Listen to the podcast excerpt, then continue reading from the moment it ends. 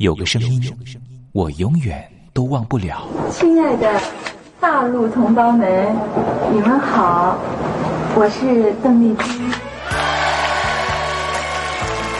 要跟大家说的是，我很高兴的能够站在。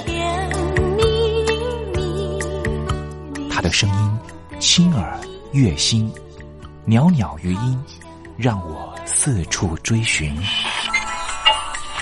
哎呀，咱挺壮的。你收音机转个角度吧。哎哎，有了有了。我家里的碟哈，就邓丽君的碟，都是原来告别演演唱会的碟。她的声音在时代里定了锚，无论时间如何推移，跟着她，我找到了自己。所以，我爱邓丽君。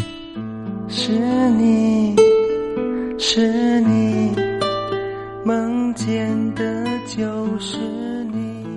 东山林制作主持，谢谢，谢谢，非常的感动，谢谢大家。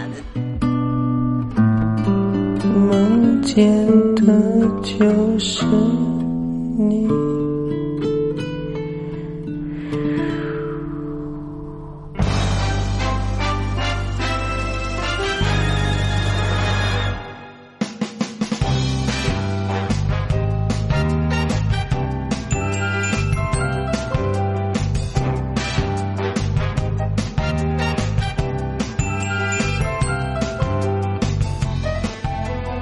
朋友您好，我是您的好朋友东山林，在台北问候您。正在为您进行的栏目就是我爱邓丽君。我们的节目是每个礼拜一到每个礼拜天的凌晨一点钟和晚上的七点三十分，准时在光华之声的频道为您服务。哇，又到了双休假日的时候啊！双休假日在家里头和家人团聚，或是呢和朋友出去玩了，最重要的是什么呢？就是在双休假日的时候，千万一定要保有好心情啊！笑靥堆满脸，人人都欢喜。这笑啊是什么呢？快乐的时候的面部表情，当然也可以是面部没表情，可是心里却很高兴啊。人家说笑口常开，笑不可抑，笑容满面，笑掉大牙，笑颜逐开，笑里藏刀。无论怎么样，都希望在我爱邓丽君的栏目里面，在双休假日的时候，东山林能够提供您满怀开喜的机会。在双休假日的“我爱邓丽君”的栏目里面啊，东山林啊特别为您推出的单元就是“丽君爱说笑”。邓丽君啊，据说是一个非常喜欢捉弄别人、搞笑的人啊。以前呢，每次在表演之前的后台啊，上场前啊，邓丽君呢都是大家的开心果。后来呢，有和他比较熟识的艺人朋友，还有记者就问邓丽君说：“为什么每次啊在后台的时候呢，都会呢让大家开怀大笑？”邓丽君就说：“啊，上台前当然应该轻松开怀啦，这样待会上台之后的表演才能够更为的尽兴。”哇，邓丽君就是。这样非常贴心的人，所以我爱邓丽君的栏目呢，秉持着邓丽君的精神，在双休假日的时候呢，安排丽君爱说笑的环节，也希望听众朋友呢，在双休假日保有好心情，能够面对周间的任何工作或是功课上的挑战了哈。好，节目的一开始呢，先送上一首邓丽君的好听歌曲。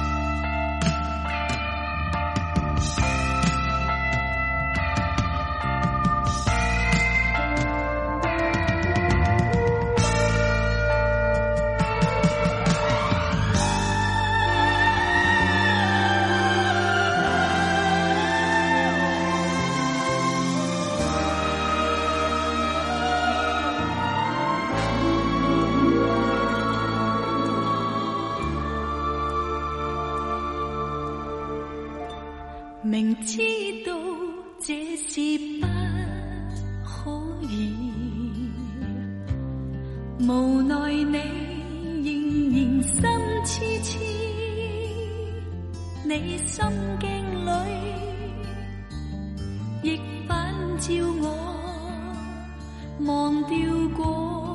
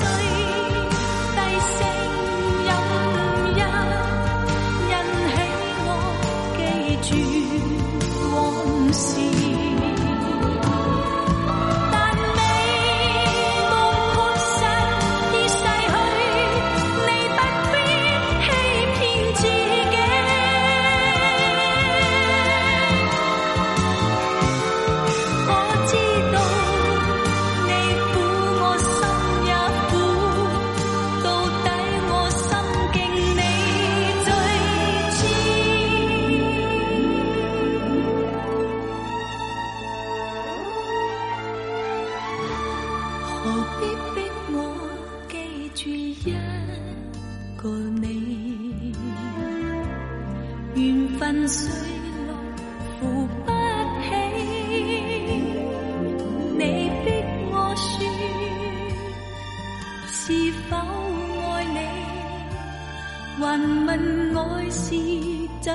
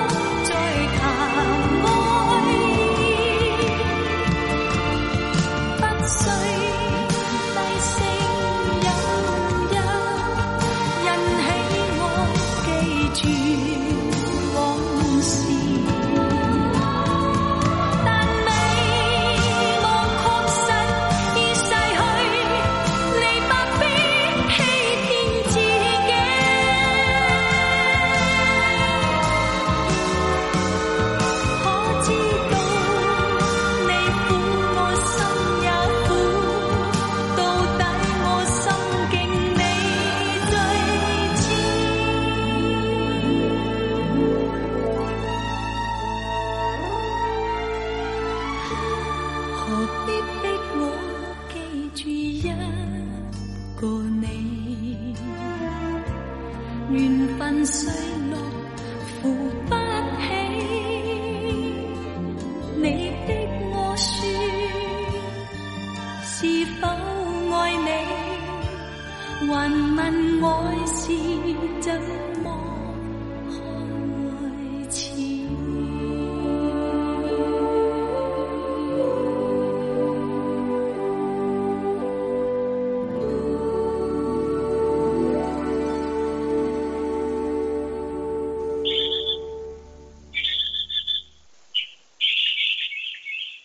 百转千声任意移，山花红紫树高低。始之所向金龙听，不及林间自在啼。宋代的大文豪欧阳修用这首诗来形容他偶然在山林间听到了画眉鸟的啼叫声。邓丽君的声音就像画眉鸟一样的百转千声。东山林也狗尾续貂一下，来形容邓丽君的美妙声音。我做个对子：莺舌百转谁能替？袅袅余音邓丽君。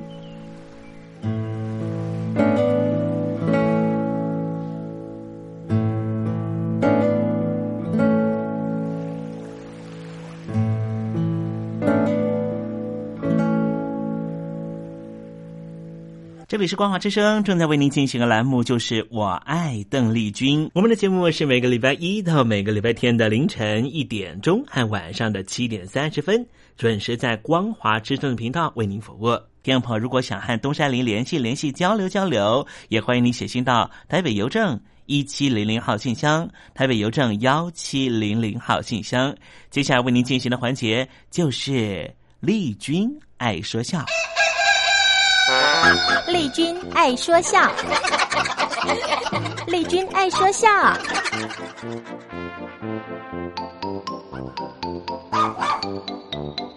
今天是双休假日，东山林给听众朋友安排比较轻松的环节，这是魏龙豪老师和吴兆南老师合说的对口相声《清河桥》。现在的社会里呀、啊，讲究男女平等。嗯，是啊，从前可不行啊。哦，怎么呢？过去的封建社会里头是男尊女卑呀、哦，重男轻女。嗯，是啊。虽然如此啊，这妇女们并不甘心处于矮人一头的地位。哦，就算是在帝制的时代吧，嗯，仍然出了不少女中豪杰。为妇女们争取合理的地位，展现他们的本领才华是不遗余力呀、哦，都有哪些个人呢？像南北朝的花木兰呢？哦，替父从军，名扬天下啊。唐朝有樊梨花，哦，就是跟薛丁山结成姻缘的那个，领兵挂帅是征东征西。宋朝有佘赛花、穆桂英，呃，一个是百岁挂帅，一个是大破天门阵。嗯，清朝有。招娣娘哦，她，哎，这招娣娘是谁呀、啊？哦，招娣娘啊啊，招娣娘、嗯、就是招娣娘嘛。嗨，废话嘛，这不是？我是问你啊，这招娣娘是怎么个人物？我怎么没听说过呢？哦。她是一位普通的妇女，哦、虽然不像花木兰、穆桂英那样转战沙场啊，啊但是她也不甘心妇女被人欺凌侮辱。哦，她为妇女露过脸，能不能说说是怎么回事呢？可以啊，这个招娣娘是杭州人哦。住在杭州清河坊，清河坊转角上有座桥叫清河桥。嗯，清河桥桥脚下头有个亭子叫清河亭。好，全清河到一块儿去了啊！哎，有一天呢，嗯，一个游方的和尚走累了啊，在清河亭里头歇脚。哦，突然之间呢，天起乌云，嗯、眼看着就是一场大雨。哦，这会儿有一个读书的秀才。想过桥访友，为了避雨呢，哎，也躲进了这个清河亭。哦，想等雨过了以后再过桥去访友。对了，这秀才碰见和尚呢，嗯、寒暄了一番，俩人一面避雨呢，一边这会聊天嗯，一个谈谈四书五经，一个讲讲佛典经卷啊，谈的哎还挺投机啊。正当他们谈的津津有味的时候啊啊。这清河亭里头又进来一个人，谁呀？招娣娘啊！嗯，他来干嘛？哦，不，也也是来避雨的。嗯，他要回娘家去啊。嗯，刚出了清河坊，上了清河桥的时候，哎，雨就下来了。哦，所以呢，他三步当做两步的就赶到了清河亭来避雨来了。哦，哦哦，是了。这和尚跟秀才发觉又进来一个人，心里都非常的不高兴。为什么呢？说话的兴头被打断了。哦，回头这么一瞧，又是个女的，嗯，心里头就更不舒服了。哟，这女的怎么了？他们认为啊，跟女人在一个亭子里头，嗯，有失体面呢。这叫什么想法？大男人主义。这个和尚心里想了，下着雨又不能把他赶出去，嗯，回头让那秀才说这出家人一点慈悲的心肠都没有，对，那怎么办呢？嗯，和尚借着说闲话，哎，就送上人了。哎，这可不是出家人的行为哦。和尚说了，哎，这世界上母的东西啊，不论怎么样也没有公的东西好啊。何以见得呢？别的不说嘛，呃，就拿给神佛菩萨上供来说，一定要用大公鸡，不能用老母鸡呀、啊。哎，这倒是老规矩。这秀才了解和尚的意思，立刻跟着也凑成热闹了。嗯嗯，即是即是，师傅讲的对极了。两军交锋，沙场作战，哎，也是选用公马而不用母马呀。哎，这俩人倒好啊，一搭一档，是一吹一唱。和尚可又说了。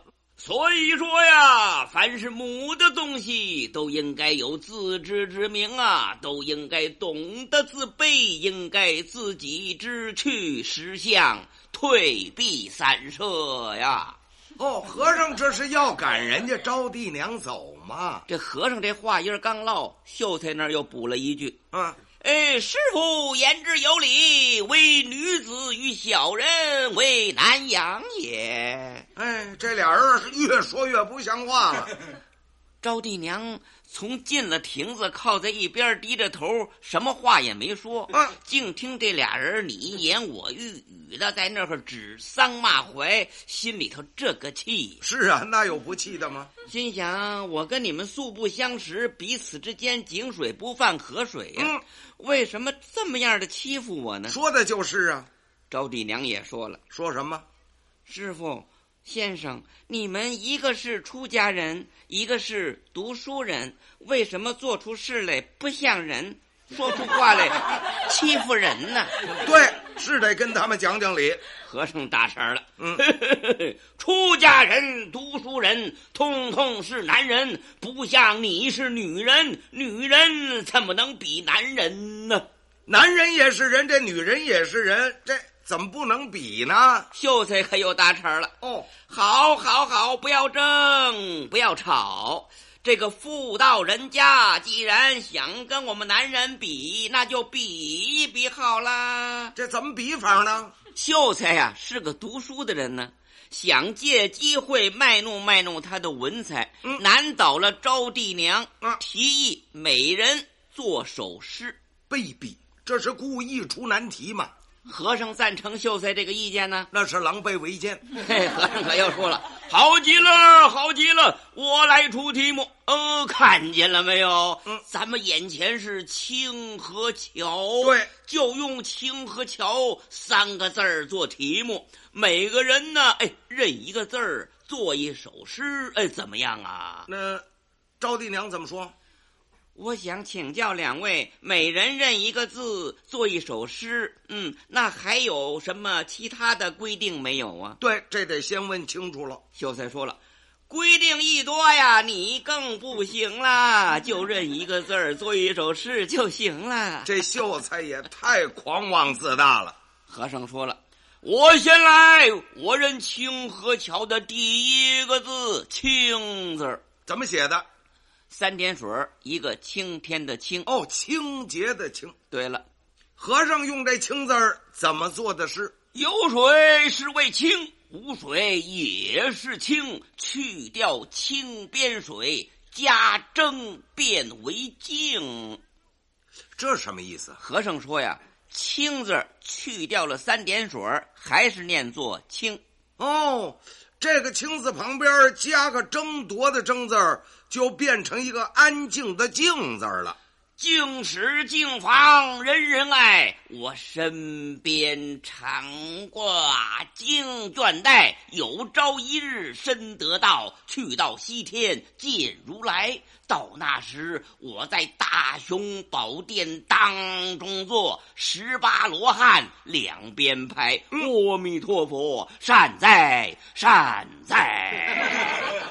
哎呦，这倒蛮合他身份的啊！和尚是自得其乐呀，这是。下面轮到秀才了，秀才认的是哪个字儿呢？清河桥的第二个字儿，和气生财的“和”字儿。哦，这秀才怎么做的诗呢？有口是为和，无口也是和。去掉河边口，加斗变为科。哪个科呀？科举的科，科学的科字。哦哦哦，哎，科字儿又怎么样呢？科甲科举人人爱，我身边常挂笔墨袋。有朝一日身得中，去到学院建学台。到那时，我在麒麟大堂当中坐，三班衙役两边排。嗯堂威高喊：“壮哉呀，壮哉！”呵，这小子净想当官过瘾呐、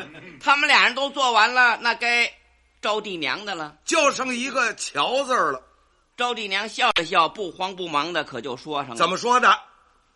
有木是为桥，无木也是桥。嗯，去掉桥边木，家女变为娇。哦，撒娇的娇，娇嫩的娇。”娇女娇娘人人爱，嗯，我身边常挂子孙带。哦，有朝一日身有孕，嗯，生下一对双胞胎啊。到那时，我在满月酒席当中坐，嗯，亲戚朋友大家来，啊，我会告诉他们这两小乖乖，将来嘛，一个出家当和尚，啊，一个读书做秀才。哎呀，放肆！他，不该，不该！哎呀，简直是妙哉呀，妙哉！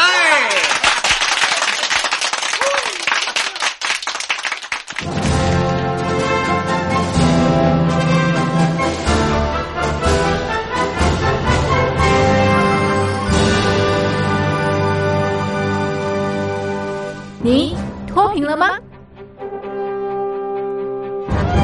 年轻时候的习近平就深知贫困之苦。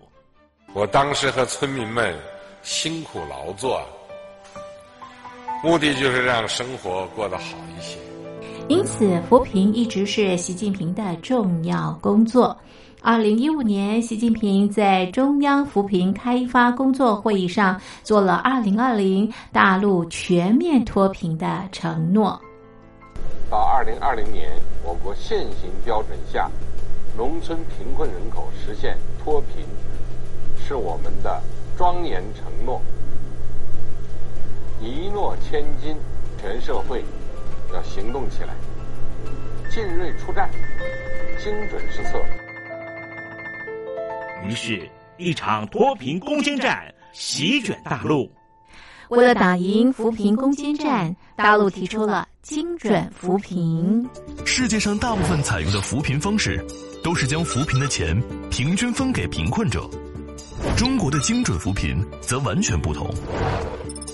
为了让资金使用更高效，扶贫效果更好，中国根据村子的特点。以及每户村民档案记录的不同情况来分配钱，安排不同的扶贫方式。于是，有的村子做起了旅游业，有的村子通过修路大桥，极大的增加了农产品的销量。有些没有工作能力的老人，给他们生活所需资金保障；有些缺乏劳动技能的，给他进行职业培训。中国扶贫就是这样结合村子的特点与个人的情况，以个性化定制为每个贫困户找出脱贫方式，这就是中国扶贫的精准度。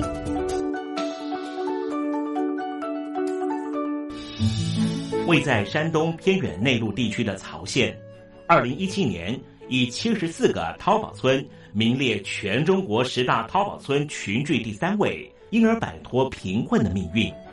丁楼村是曹县淘宝村的鼻祖，全村有九成多的家庭在家开网店，大多以服装加工业为主，并形成产业，带动周边乡镇跟进发展，连人口都跟着回流。大学生和外出务工青年纷纷返乡创业。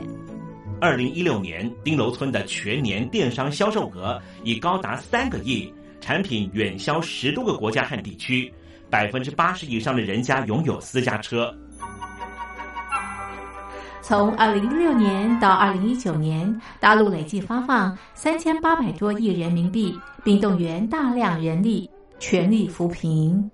今年就是二零二零年，大陆彻底脱贫奔小康了吗？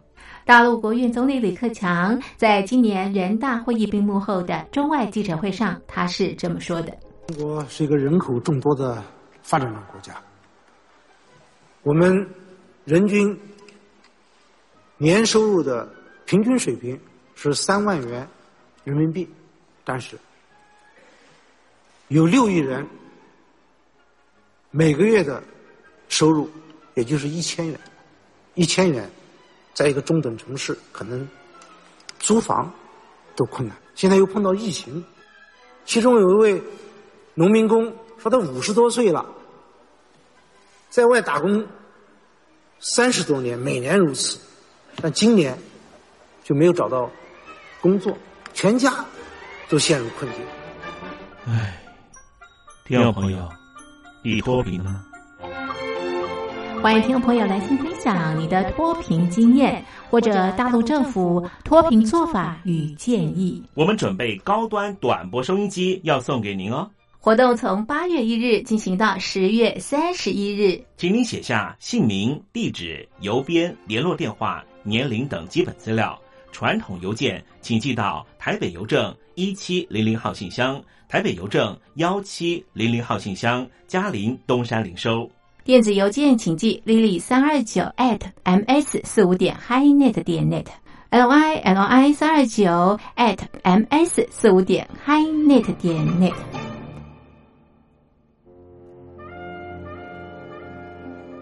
你脱贫了吗？大陆全面脱贫了吗？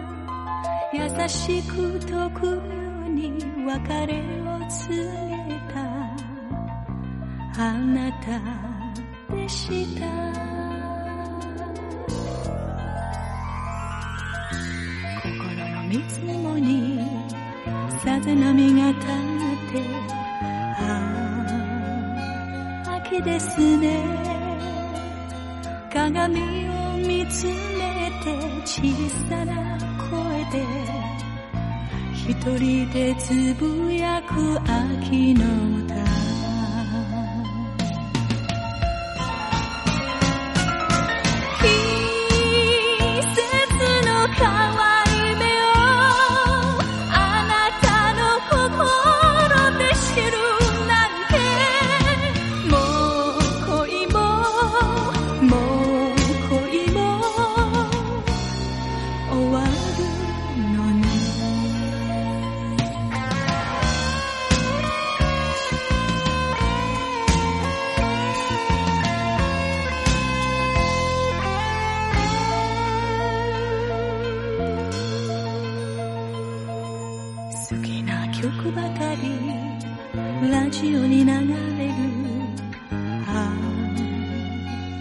あ秋かしら。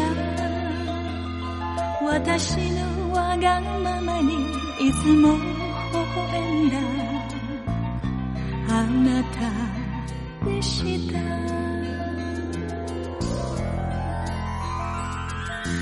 深い空から枯葉が舞って。ああ秋ですね。あなたが影が似合う。無口な私になりました。